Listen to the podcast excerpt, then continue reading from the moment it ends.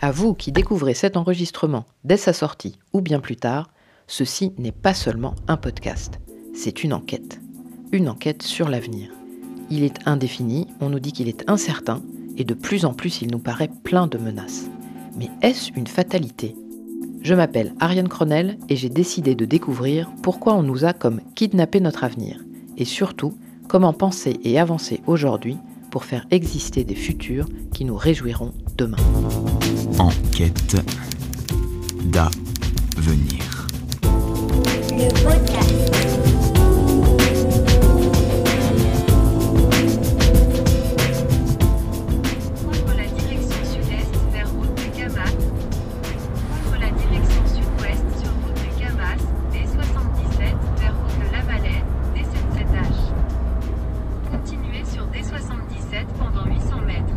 C'est par une magnifique matinée de printemps que je prends la route pour rencontrer Céline Carnero, agricultrice dans le Gers. Veuillez suivre la route si possible.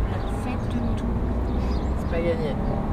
Je ne peux pas dire que je sois très familière de ce coin de France, où le chant des oiseaux contraste assez fortement avec le bruit des manifestations anti-réforme des retraites de ces derniers jours. Je suis dans la manif.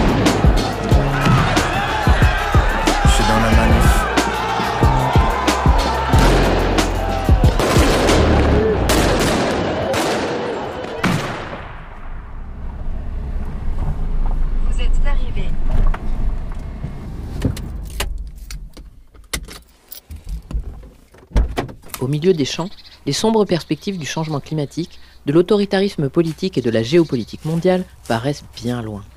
Et pourtant, l'agriculture ne peut se tenir à l'écart d'aucun de ces enjeux. Vous avez bien trouvé? J'ai bien trouvé, Ouais, impeccable. GPS, en général, Ah il ouais, super, direct. C'est assez pratique. Allez, on y va. Je vous prépare un café Avec plaisir. Et si j'ai voulu rencontrer Céline, c'est parce qu'elle s'est lancée depuis bientôt trois ans dans la conversion de l'exploitation familiale vers l'agriculture biologique. Bah, c'est.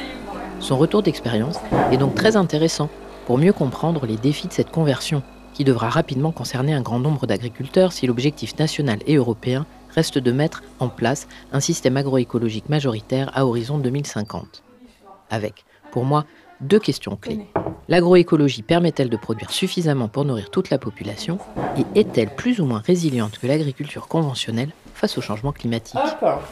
Donc voilà, faut pas que le fil vous gêne. Donc moi, je m'appelle Céline Carnero. Euh, donc je me suis installée en 2020. En fait, je reprends l'exploitation de mes parents. Avant, c'était à mon grand-père, mon arrière-grand-père. Donc euh, voilà, c'est une exploitation qui est dans, les... enfin, dans la famille depuis euh, très très longtemps. Euh, du coup, mon papa, lui, partait à la retraite fin 2019. Donc moi, j'ai, je l'ai remplacé en fait sur euh, l'exploitation. Il est toujours là pour euh, nous seconder, hein, parce que voilà, c'est difficile de lâcher. Et puis moi, j'en ai besoin parce que je connaissais pas du tout le métier. Donc là, on est en GAEC avec ma maman. Euh, donc on a 190 hectares de grandes cultures. On est en conversion bio depuis 2020. Donc là, on arrive en bio, euh, en ré, enfin, les, on, on récolte bio complètement à partir de cette année. Si, comme moi, vous n'y connaissez rien en agriculture, voici quelques précisions. Céline est en GAEC avec sa mère. L'acronyme signifie Groupement agricole d'exploitation en commun et désigne un statut juridique de société civile agricole permettant à plusieurs agriculteurs géographiquement proches de réunir leurs exploitations et de mettre en commun leur travail. Ici, on parle de 190 hectares de grandes cultures, trois fois plus que la surface moyenne d'une exploitation en France. Et au fait, c'est quoi les grandes cultures? Dans les grandes cultures, c'est tout ce qui est blé, tournesol, soja, pois chiches, lin, on peut avoir des lentilles, on peut avoir du sorgho, on peut avoir du colza. Et quand Céline a repris cette exploitation, elle ne connaissait rien au métier d'agriculteur bio, ni au métier d'agriculteur tout court. Pouh, j'en ai fait plein de choses. non, j'étais beaucoup dans le commerce alimentaire, principalement, tout ce qui est canard, euh, voilà, terroir. euh, j'étais bien ancrée quand même dans le Gers. Et euh, après, j'ai fait un CAP petite enfance entre-temps. Mais euh, voilà, on est revenu aux sources. Ça, c'est le pois chiche. Alors, c'est pas les nôtres parce que nous, on commence que cette année. Mais c'est ceux de mon tonton, de mon cousin qui est juste en face là-bas. Qui est en bio depuis euh, une vingtaine d'années, du coup. Ah ouais Donc euh, voilà, donc ça c'est ses pois chiches à lui. Hop, je vous en. Donc du coup, cela maintenant vous pouvez à manger hein, si vous les aurez. Ah, merci. Donc ça. Et ça c'est du maïs popcorn que nous on a fait pousser ici. Ok. Donc vous pouvez le faire germer et vous verrez la différence. Ah, ça monte génial. plus vite, ça pousse plus vite. le- Excellent. Être agriculteur ne s'improvise pas, et encore moins quand on veut se convertir à l'agriculture biologique. Il y a de grosses différences dans les pratiques. Le travail n'est pas du tout le même. hein. On fonctionne pas pareil. Moi, je le vois avec mon papa, du coup, qui lui avait euh, cette euh, démarche conventionnelle. Donc, mettre les produits, il faut les mettre à un moment bien précis. Il faut mettre l'engrais à un moment bien précis. En bio, euh, c'est pas un jour. On, on regarde pas le jour, quoi. On va dans le champ, on regarde les mauvaises herbes quand on doit passer avec les outils pour les enlever. On regarde le blé, enfin le blé, hein, le blé ou autre d'ailleurs. Mais on regarde où il en est, on se dit ah là dans un mois il va être à tel niveau, il faut mettre l'engrais, il faut anticiper. On regarde plus nos cultures, on le, on le fait différemment. D'accord. Voilà. On s'adapte quoi. On fa, on passe pas pour passer. On passe vraiment quand c'est nécessaire, quand on a les quand on voit les herbes, on sait à quel stade euh, il faut passer et si on passe pas ce moment-là, c'est trop tard quoi. Parce qu'en fait, euh, alors comment vous expliquer? Euh, On va prendre l'exemple du blé. Le blé, c'est une culture qui a besoin d'apport. Le blé, on est obligé, nous, de lui apporter quelque chose pour qu'il puisse pousser. Donc on est obligé de l'aider, en fait, pour qu'il pousse et pour qu'il fasse un peu plus de rendement que ce qu'il devrait faire. Donc le blé, on sait que ça, c'est une obligation. Après, vous allez avoir tout ce qui est euh, légumineuse, Ouais. donc euh, pois chiches, lentilles, lin. Toutes ces cultures-là, c'est des cultures à part qui, elles, apportent de l'azote dans le sol une fois qu'on les a moissonnées. D'accord. Donc, par exemple, avant un blé, euh, il y a les féveroles aussi dedans, pardon. Donc, avant un blé, si on a, par exemple, du pois chiche, de la lentille, de la féverole, Mhm. on sait que notre apport d'azote sera peu, enfin, on peut mettre un peu moins d'azote parce qu'on sait que les cultures précédentes en apportent, en fait, sont censées en restituer dans le sol. Ok. Voilà, donc ça, euh, le soja, on nous dit que ça, emporte, que ça en apporte aussi. Nous, on a un peu du mal à le vérifier concrètement, donc on ne sait pas trop. Le tournesol, lui, c'est une culture qui puise énormément le sol. Donc on sait qu'après un tournesol, si on met un blé, on va être obligé de mettre beaucoup plus d'apport. En bio, nous, on y fait encore plus attention. Parce que du coup, ben, euh, voilà, nous on essaye de travailler dans, dans ce cycle-là, donc au niveau apport azote, enfin au niveau apport. Et après, nous on travaille aussi en bio, ça c'est la différence du conventionnel. On fait en fonction des herbes, des mauvaises herbes. Ok. Parce que par exemple, un blé, c'est une culture d'hiver. Donc, quand on met un blé, on sait que les, euh, les mauvaises herbes, on va dire, d'été, on va pouvoir les gérer, nous, après la moisson. On pourra euh, passer les sols, on pourra les détruire facilement. Donc, un champ qui est envahi, par exemple, de... euh, Qu'est-ce qu'on a comme mauvaises herbes Du datura ou du xanthium, ça c'est des mauvaises herbes qui sont euh, assez envahissantes et très difficiles à gérer. Sur des terres qui ont beaucoup ces mauvaises herbes-là, par exemple, on va mettre un blé ou un pois chiche qui se récolte en juin, juillet, fin juillet, peut-être août, ça dépend des années. Mais du coup, nous, on a toute l'arrière-saison pour arriver à le travailler. D'accord.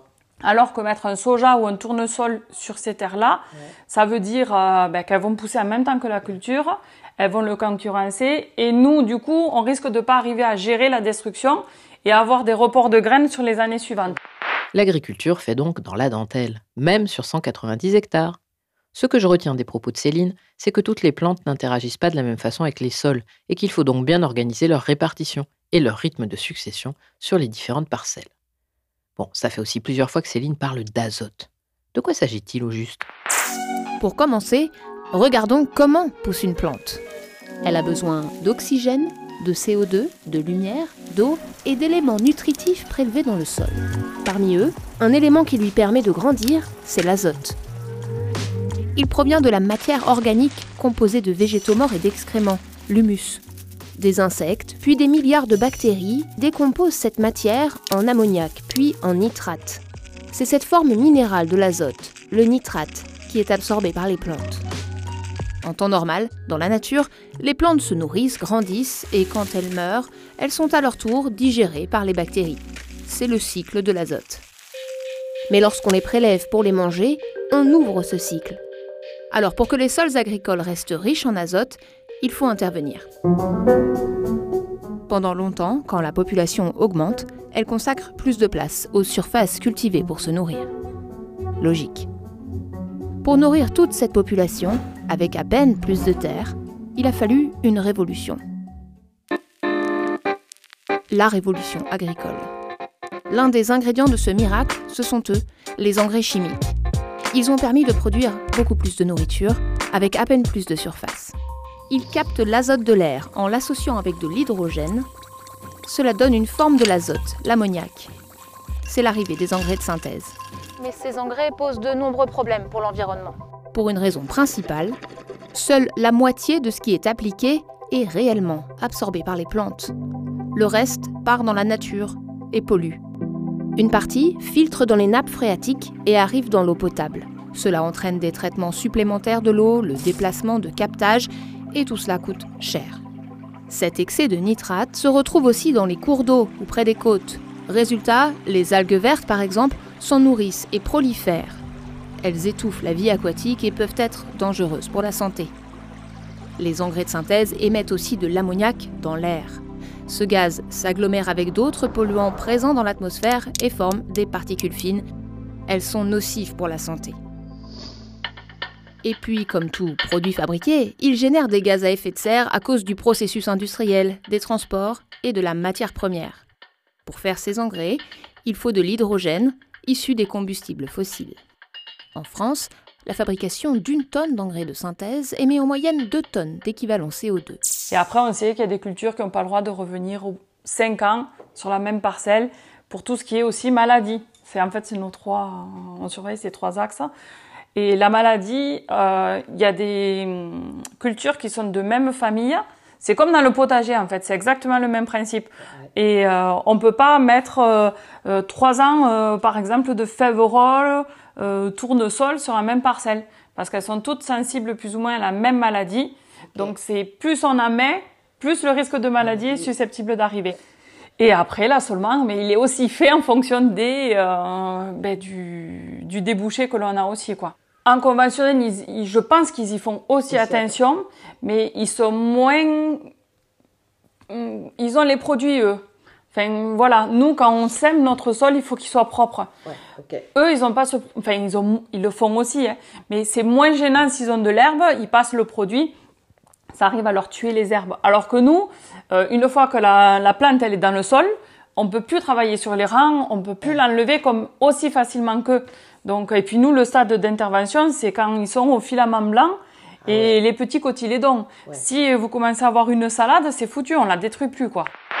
Et oui, au cas où vous l'ignoriez, il est interdit d'utiliser des désherbants chimiques en agriculture biologique, d'où une manière différente de gérer les mauvaises herbes pour qu'elles concurrencent le moins possible les cultures durant leur phase de développement. Et le recours fréquent à des outils manuels comme la bêche. Ça me semble donc plus compliqué d'être agriculteur en bio qu'en conventionnel. Pourquoi donc Céline, avec son bagage commercial et son CAP petite enfance, a-t-elle eu envie de se lancer dans cette aventure? Alors, j'ai toujours dit, depuis toute petite, jamais de la vie, je n'épouserai un agriculteur ou je serai agricultrice. Donc c'est vraiment quelque chose qui me fait rire tout le monde parce que petite, je voyais mon papa qui travaillait que le week-end, qui travaillait que les jours fériés et au final j'avais l'impression de jamais le voir. Donc c'est vrai que je me suis toujours dit petite jamais de la vie. J'ai épousé mon mari, il était agriculteur. Donc je me suis déjà loupée. Non mais voilà, mais c'est rigolo. Et au final je me suis dit quand même, c'est marrant que ça m'envoie vers ça en particulier. Et je me suis dit, ben, pourquoi pas, de toute façon, je peux tenter et je verrai bien si ça me plaît. Et c'est vrai que c'est un métier passionnant. Très compliqué, mais passionnant, quoi. Donc, euh, il y a beaucoup de choses à apprendre. J'ai encore beaucoup de choses à apprendre. Mais c'est vrai que tous les jours, euh, c'est une journée différente. Et ce qui est compliqué et aussi passionnant en agriculture, c'est que vous allez avoir une année qui se passe euh, comme elle se passe. L'année d'après, vous allez vous dire ça, ça a bien marché, je vais le refaire. Mais non, parce que l'année d'après, en fait, c'est pas du tout la même année et ça marche pas du tout pareil. Donc en fait, moi, ça fait trois ans maintenant et ça fait trois ans qu'on fait pas du tout les mêmes façons de faire, quoi. Okay. Parce qu'il faut qu'on s'adapte, ben, un coup au temps, un coup euh, ben, aux cultures qu'on a, un coup à l'herbe qu'on a dans le champ. Et euh, du coup, ben, j'en apprends encore tous les jours et je pense que je vais apprendre encore longtemps. Évidemment, même en étant fille d'agriculteur, Céline doit apprendre le métier sans avoir fait de lycée ou d'école spécialisée. Ce que je me demande, c'est pourquoi elle a eu envie de le faire en agriculture biologique, a priori pas la plus simple. Et si son père, agriculteur conventionnel toute sa vie, a regardé d'un bon œil ce changement de cap de l'exploitation. Alors déjà, quand moi, on a parlé que je reprenne l'exploitation, pour lui, le bio, c'était une évidence. Il m'a dit au niveau euh, débouchés.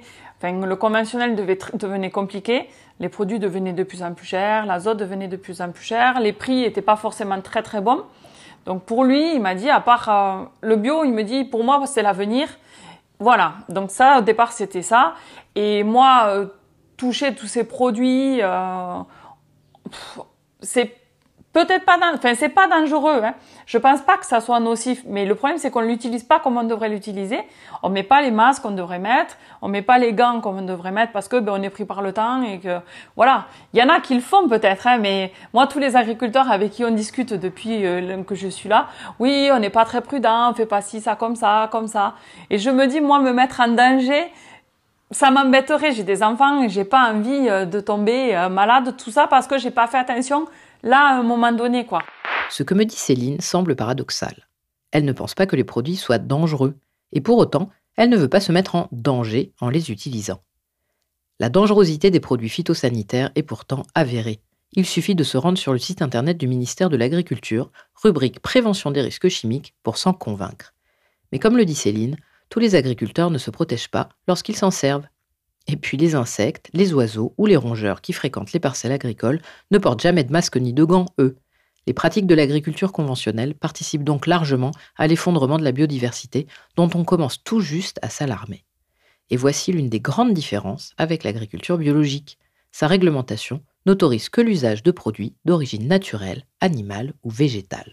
Il y a quelques, quelques produits utilisés euh, autorisé, pardon, euh, principalement à base de, ben, de choses naturelles. Quoi. On a beaucoup de produits à base de zinc, euh, cuivre, voilà.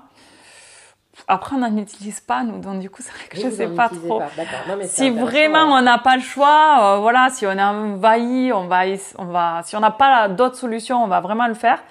Mais moi, je crois que depuis que je suis sur l'exploitation, ça nous est arrivé une fois sur de la luzerne parce que on était attaqué et euh, qu'on n'avait pas le choix. Sinon, euh, les, les animaux, les tout, enfin, les bestioles allaient tout nous manger. Après, on apporte tout ce qui est engrais. Donc, euh, bon, ça, c'est pas, c'est de la viande, de l'os. Enfin, voilà, c'est des choses animales finalement. Donc ça, le risque est, moindre. Et après, tout ce qui est tout ce qui est produit, c'est les traitements de semences qu'on fait. Mais voilà, c'est à base de cuivre, à base de zinc. En général, euh, on, se demande si c'est vraiment efficace en fait. Donc on se dit, euh, bon, on verra. On croise les doigts pour que ça soit pas trop mauvais. Euh, voilà. Céline a donc choisi le bio pour utiliser moins de produits, mais aussi pour des raisons économiques. Qu'en est-il des débouchés? Ceux de l'agriculture conventionnelle sont-ils mauvais? Et à qui Céline vend-elle ses produits? Les débouchés étaient bons, mais à des prix très bas, en fait. Donc l'année dernière, ça a tout bousculé parce que euh, avec la crise en Ukraine, avec euh, le Covid, enfin bon, il y a eu plein de choses qui ont fait que ben, les prix du conventionnel ont vraiment monté, monté, monté, monté. Donc au final, ils étaient presque aussi chers que nous en bio.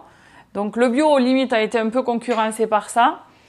Et euh, donc là, voilà, ça a été une année un peu euh, différente. Mais jusque-là, le conventionnel était très très bas. Et, euh, et c'est vrai que c'était compliqué euh, économiquement. Vous, quand vous récoltez, après, vous vous vendez à qui? On récolte, on va aux coopératives. on a plusieurs coopératives dans le secteur. Euh, on a sur certains produits comme le lin, le pois chiche, les lentilles, euh, vous faites des contrats avant de semer en fait, pour être sûr, vu que c'est des produits à, niche où il n'y a pas un très très gros débouché, pour être sûr que cette culture euh, parte, on fait des contrats sur tant d'hectares. C'est en surface cultivée. En tonnes, c'est très bah compliqué en bio de, de gérer ça. Alors eux, ils se le calculent en tonnes parce qu'ils savent plus ou moins, mais euh, nous, c'est en surface cultivée. Donc tout ce qui est lin, pois chiches, lentilles, toutes ces cultures un peu spécifiques, ça fonctionne comme ça. Euh, pour le reste, c'est un peu différent. Le, le, tout ce qui est soja, blé, tournesol, là, on fait pas forcément de contrat, donc on sème. Après, on a plusieurs euh, solutions. Soit on vend directement la récolte, soit ils prennent, ils stockent chez eux et nous on vend plus ou moins quand on veut. Ça c'est la deuxième solution. Ou alors on garde chez nous, on stocke chez nous et quand on a une offre qui nous convient, on le fait partir. Euh, sur certains produits, oui, on a un prix. Euh, sur les autres, ils font un peu en fonction du marché. Alors, on a un prix souvent au dernier moment au niveau de la récolte. D'accord. Si le prix nous convient, on vend direct. Ouais. Si le prix nous, nous convient pas forcément, on stocke, avec le risque que ça descende comme cette année, quoi. Ouais. Voilà. Nous, cette année, on a stocké tout notre blé.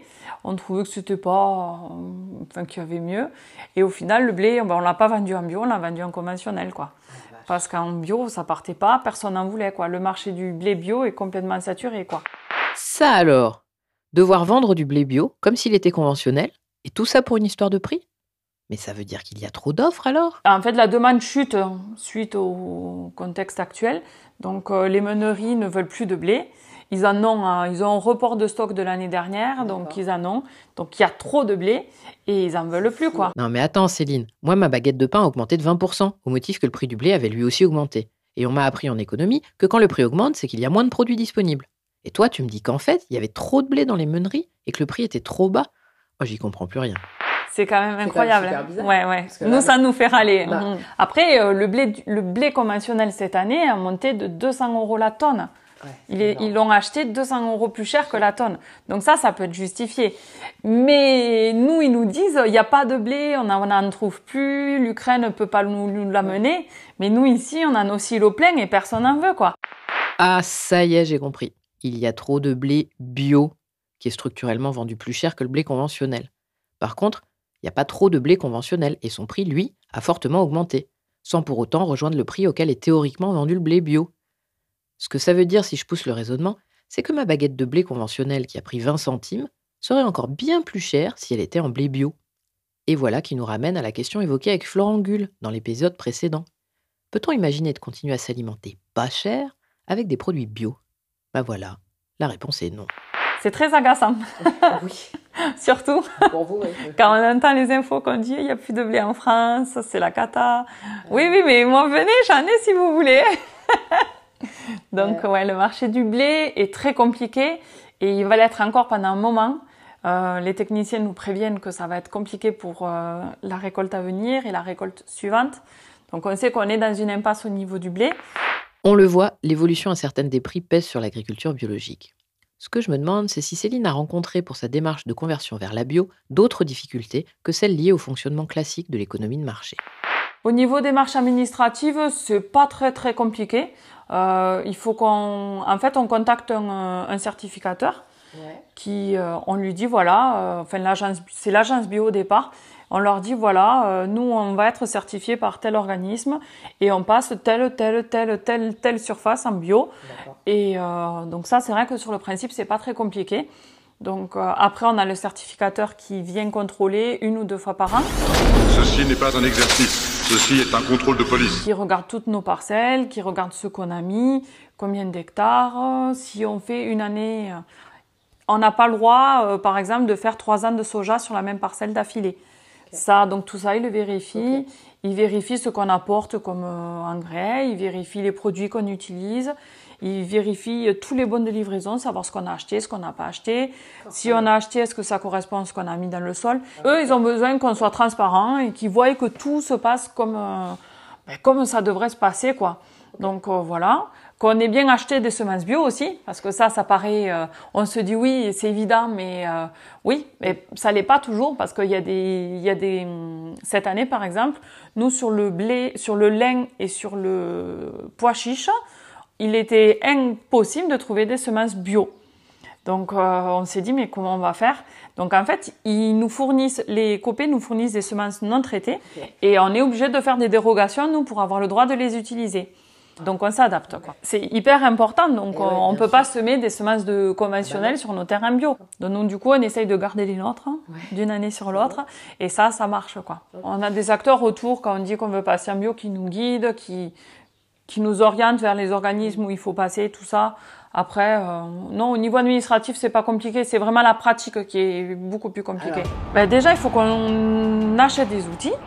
Parce que, pas euh, pas du tout. Enfin, au niveau semoir, euh, distributeur d'engrais, charrue, enfin tous ces outils classiques, il y a rotative, euh, travail de sol. Ça, c'est exactement pareil. Après, tout ce qui est désherbage mécanique, c'est des outils qu'on n'a pas et qu'il faut absolument avoir. La nouvelle signature de New Holland. Le design, le confort, l'innovation et les performances.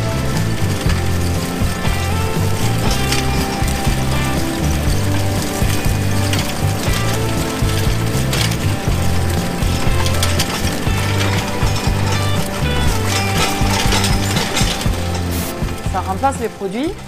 Et tout ça, il faut l'acheter dès le départ parce que si on se fait envahir par l'herbe, après c'est compliqué. Quoi. Il y a des investissements énormes euh, au départ à, avoir du coup rapidement aussi parce que vous ne pouvez pas vous permettre. On aime bien échelonner souvent sur 4-5 ans, mais là c'est pas possible. Quoi. Il y a vraiment des outils indispensables. Euh, moi je pense à la RC Trille. La RC Trille est incontournable en matière de désherbage mécanique. C'est un outil polyvalent adapté à de nombreuses situations. La RC Trille est constituée de panneaux articulés et indépendants, munis de longues dents flexibles qui, en vibrant, déracinent les adventices.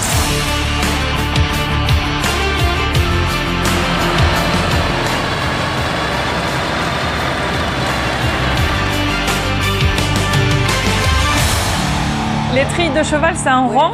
Nous, euh, c'est vraiment euh, des lignes en fait avec des, des espèces de pics en fait. Donc ça, c'est sur, on l'a sur 12 mètres et on a des pics qui raclent tout le sol et qui embarquent en fait les, ben, les mauvaises herbes et les petites racines. Et après, vous avez la houe rotative. Donc là, c'est des poils. C'est un rond en fait avec des petits crochets en fait, comme ça là tout le tour. Et en fait, euh, ça lève des petites mottes et les petites mottes, souvent il y a les mauvaises herbes dessus. Donc euh, voilà, donc ça, ça nettoie. Après, on a eu les cimeuses. On s'est dit en cas de catastrophe, euh, ça peut couper au-dessus, donc c'est pas mal aussi. Et après, euh, en suivant, on a eu la bineuse. Donc la bineuse, c'est des, des socs en fait en forme de, de V et qui passent entre les rames. Donc tout ça, ça a un, un coût. c'est bien d'avoir du matériel, mais il faut savoir s'en servir. Il faut savoir le régler. Et en fonction des... Enfin, un champ, si vous voulez, c'est... On a un champ de 10 hectares. Sur 10 hectares, vous allez avoir un rond de, de boulbène, comme on appelle. C'est la terre qui, s'il fait un orage, elle devient dure. On ne peut plus rien faire.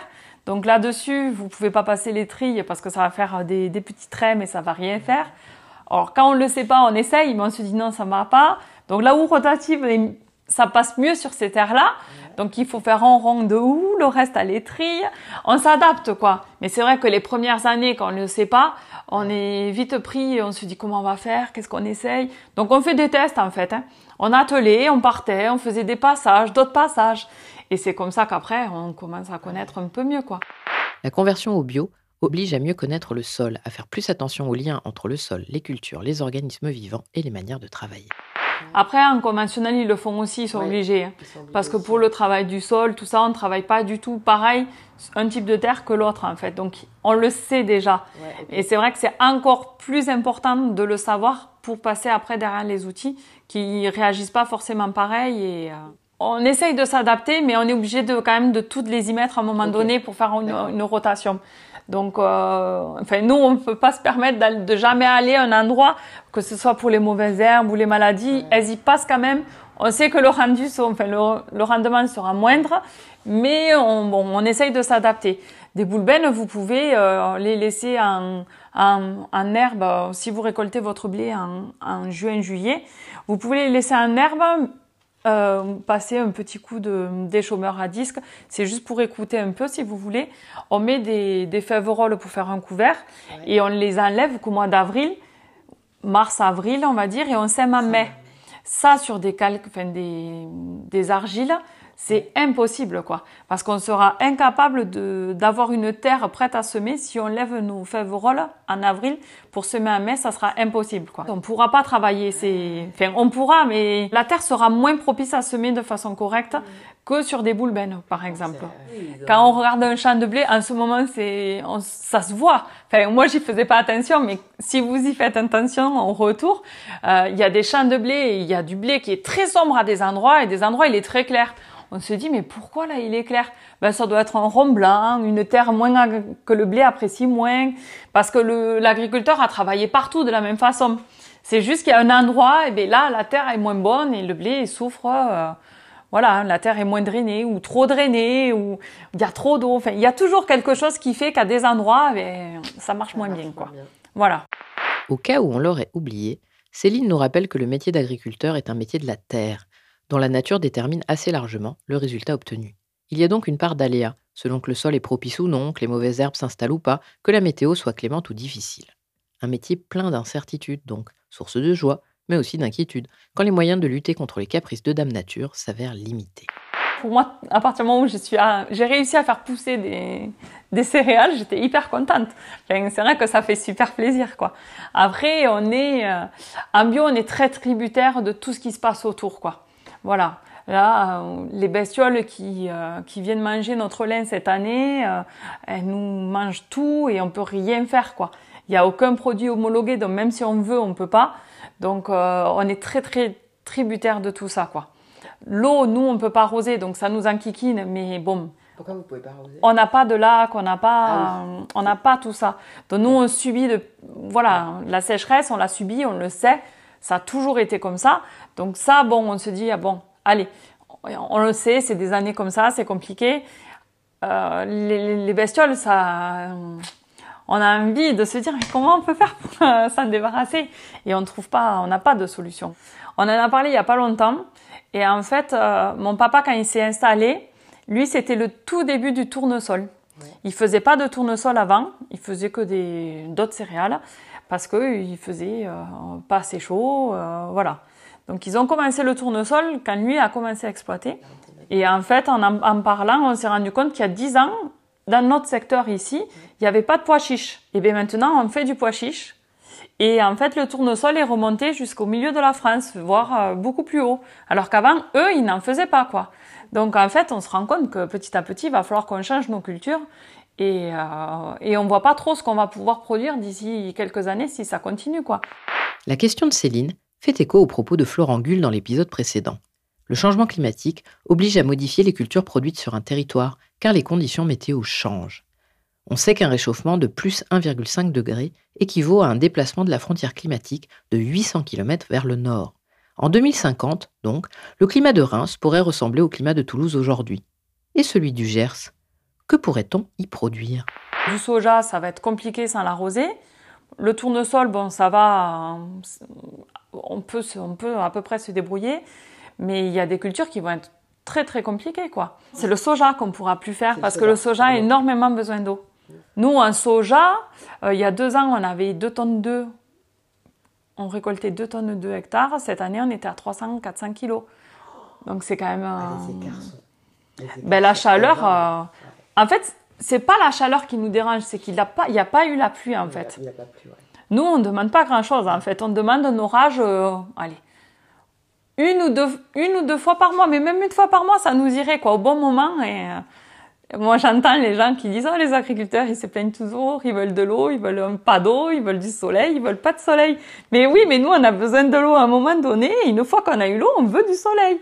Mais les gens ont du mal. Hein. C'est vrai qu'on a l'impression d'être sur une autre planète, nous.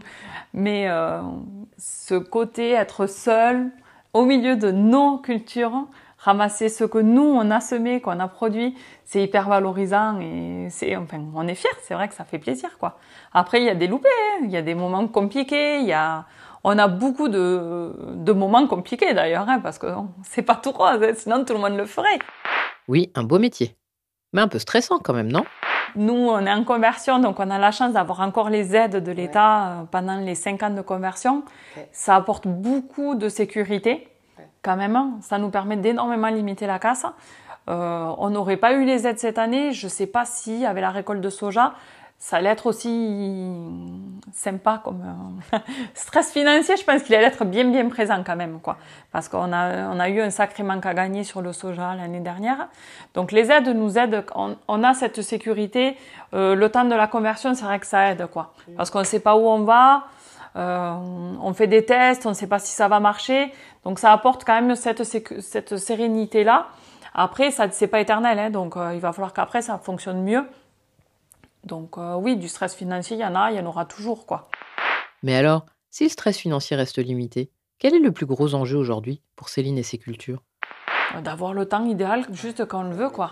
Donc euh, mais ça on sait que c'est pas possible donc et c'est aussi le charme du métier quoi. Même mon papa, c'est rigolo qui a 50 ans de, recul, il y a des fois il me dit je sais pas comment on va faire et euh, donc c'est vrai que c'est même avec 50 ans de métier, il faut se remettre en question, il faut trouver des astuces, il faut se dire bon là on va faire ça comme ça, pas comme ça et, euh, et, nous, on est trois, donc on a chacun une vision différente. Et tout ça mélangé, ça fait un bon mix. Et euh, les années changent tellement, le, le climat change tellement qu'on n'a pas le choix en fait. on est obligé de se remettre euh, en question tout le temps. On est obligé de s'adapter. On peut faire toujours pareil, mais je pense qu'à la fin, ça va être, euh, on va le payer en fait sur nos, nos rendements, quoi. Parce que je vous le disais tout à l'heure, quelque chose qui marche très bien une année sèche, ça va être une catastrophe une année humide, quoi. Donc euh, voilà, dans un sens ou dans l'autre. Et une année mi-figue mi-raisin, ça marchera pas non plus, ni l'un ni l'autre. Donc on est obligé de s'adapter, en fait. On... Nous, notre patron à nous, en fait, c'est la météo. En gros, c'est ça. On s'adapte à notre météo et. euh, C'est un patron avec qui il est difficile de négocier. Quand Très même, hein. compliqué. mais euh, on s'en sort, on s'en sort. Non, mais c'est vrai, c'est ça. hein. En fait, nous, on, on- c'est la météo qui nous guide, quoi. Ce qui nous faciliterait la vie, c'est qu'ils nous donnent de bonnes infos, la météo. Ça, ça serait bien, franchement, qu'ils nous disent il va pleuvoir avec certitude tel jour, à telle heure, à tel endroit. Mais ça, ça marche pas, quoi. Alors, les températures, bah, ça va de 50 à 50. Quand je dis 50, c'est 50 à l'ombre, évidemment. Alors, surveillez bien les personnes âgées, les enfants en bas âge, les adolescents, et puis tous les adultes, hein, tous les animaux, les plantes, les objets, tout, tout, parce que tout crame, c'est très très chaud. Les prévisions. Alors, samedi, comme une bonne nouvelle n'arrive jamais seule, les astrologues ont prévu des chutes de météorites, mais c'est pas sûr, hein, c'est pour ça qu'on a mis pas sûr sur la carte météo. Alors, dimanche, la fin du monde. Voyez, sur la prévision satellite, ça risque d'être tendu. Donc, si vous avez des petites pelles ou des pioches, TF1 vous invite maintenant à creuser des abris anti-atomiques dans le jardin. Et puis, vos enfants vont adorer construire une cabane. Voilà, voilà. Heureusement, cette météo apocalyptique n'est pas encore tout à fait d'actualité.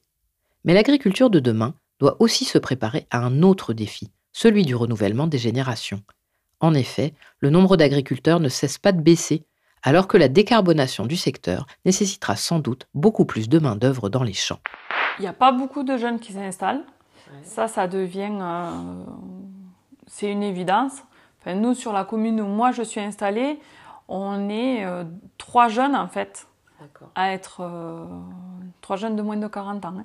Mais on est trois jeunes de moins de C'est 40 jeune, c'est ans. jeune. Voilà. Et c'est vrai qu'après, c'est assez vieillissant quoi. Donc, nous, ce qu'on constate. dans notre secteur, c'est qu'en fait, il y a des jeunes qui, il y en a qui s'installent et du coup qui ont des surfaces beaucoup plus importantes, quoi. Moi, un jeune qui s'installe sans au départ avoir euh, derrière des parents qui ont, qui apportent quelque chose, moi je les admire parce que financièrement c'est très compliqué, quoi. Le foncier coûte très cher, tout ce qui est matériel coûte très cher et euh, en, en installation comme ça, c'est euh, moi, je sais pas comment c'est possible, comment ça peut être viable en fait dans les années, quoi. On touche ici au problème des investissements à réaliser quand on se lance dans l'agriculture. Au prix des machines et des installations vient s'ajouter celui du foncier, dont la valeur augmente à mesure que la concurrence pour l'usage des terres s'accentue. Et tout ça pour des débouchés au prix aléatoire, la pression à la baisse exercée par les distributeurs s'ajoutant à la concurrence des produits importés à bas coût. Non, décidément, l'équation économique n'est pas simple, et je me demande si cette incertitude joue sur les relations entre agriculteurs, et en particulier si les conventionnels se montrent critiques ou hostiles envers ceux qui engagent une démarche de conversion en bio. On en parle, de toute façon, tout se sait. En Oui, fait, en dans ces petits villages, Ça, tout se sait. Donc ça, automatiquement, voilà. Donc il y a les, il y a les producteurs bio qui vont vous dire ah c'est bien. C'est vrai qu'il y a une, une entraide quand même entre entre produ- enfin entre agriculteurs, on s'aide, on se donne des conseils. Donc euh, les producteurs bio, voilà, ils disent c'est bien, tout ça. Les conventionnels, ils ont tendance à nous taquiner un petit peu, quoi. Voilà. C'est ah oui, vous en aviez marre, vous nous abandonnez la chemin, euh, vous allez plus mettre de pesticides. Voilà, c'est mais c'est gentil après, mais bon. C'est gentil. Dans le Gers, on ne semble pas en arriver aux extrêmes bretons, quand des agriculteurs bio ou des journalistes de l'environnement se font agresser ou saboter leur matériel par les tenants de l'agro-industrie. Ici, entre agriculteurs, c'est la solidarité qui prime, indépendamment du type de pratique. Et ce sont plutôt les relations avec les non-agriculteurs qui peuvent se révéler compliquées. Après, euh, conventionnel aujourd'hui, c'est compliqué. hein. Avec euh, les, gens autres, on va dire, que pas entre agriculteurs, hein, mais avec le, ben, les, les gens qui vivent autour de nous, quoi, parce qu'on a nos terres autour de d'habitation. Et quand on est conventionnel, ça devient compliqué, très très compliqué. Les conventionnels ont une image de pollueurs, ont une image de, gens qui vont abîmer la santé des gens, alors que c'est pas c'est pas ça quoi. Ils produisent, ils sont là pour produire, ils sont pas là pour tuer le voisin qui a la maison à côté du champ quoi. Donc, euh, mais dès qu'on sort avec un pulvé, on est mal vu. euh, ah, ils mettent, euh, qu'est-ce qu'ils mettent, qu'est-ce que c'est, c'est pas dangereux. Euh, il y a cette image du conventionnel qui est très dégradée et moi je trouve ça dommage parce qu'ils produisent comme nous et au jour d'aujourd'hui c'est eux qui font le volume quoi. Donc euh, on n'aurait pas ces gens-là, on n'aurait pas ce qu'on a à manger aujourd'hui et au prix qu'on l'a aujourd'hui. Les gens ont tendance à oublier quoi. Après il y a conventionnel et conventionnel. Euh, au prix aujourd'hui des produits, au prix de l'engrais aujourd'hui, le conventionnel, il va pas mettre du produit pour le plaisir de mettre du produit. Ça lui coûte une fortune. Donc il, limite aussi les il limite l'apport quoi, il, met ce qu'il doit mettre maximum quoi. Et voilà. Donc euh, on est hyper surveillé. Euh, enfin, nous en bio, c'est vrai qu'ils le surveillent pas parce qu'on n'en met pas, mais les conventionnels sont énormément surveillés sur tout ça quoi. Donc euh, on fait, ils font pas ce qu'ils veulent quoi.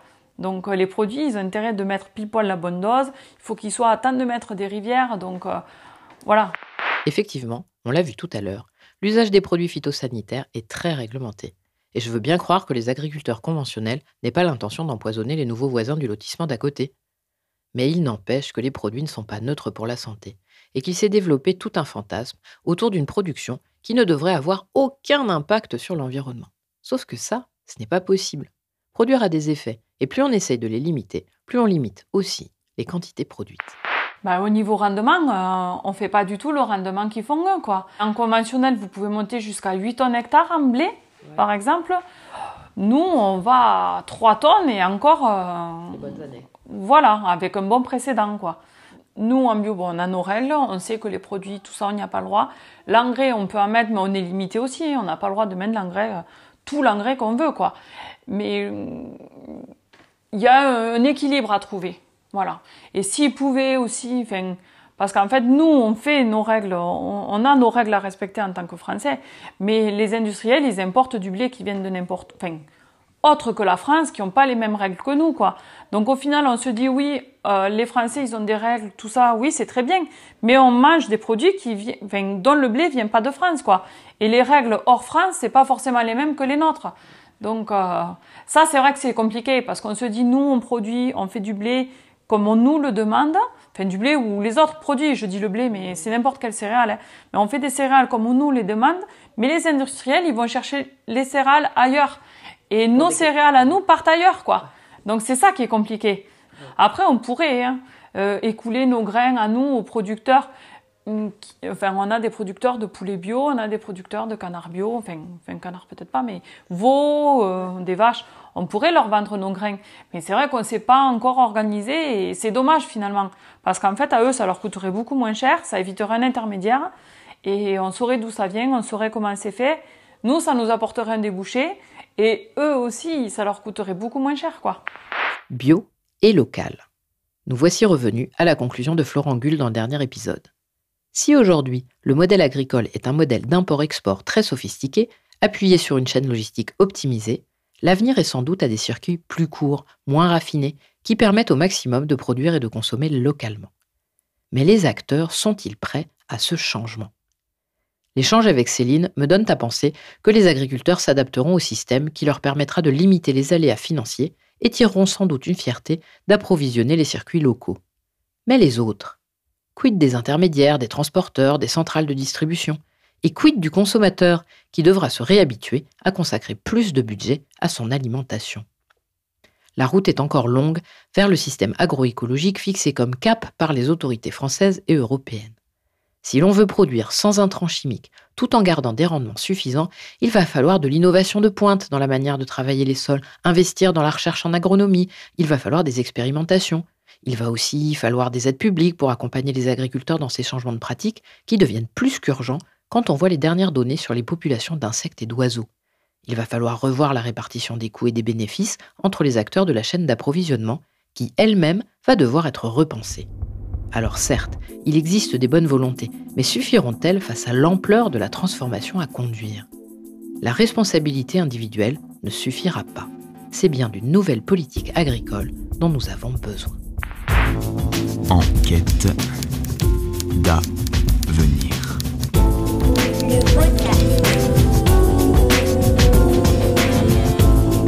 L'enquête continue. Vous pouvez retrouver tous les épisodes, leurs sources, les bios des témoins et bien d'autres choses encore sur le site internet www.enquête-du-6 enquêtedavenir.com.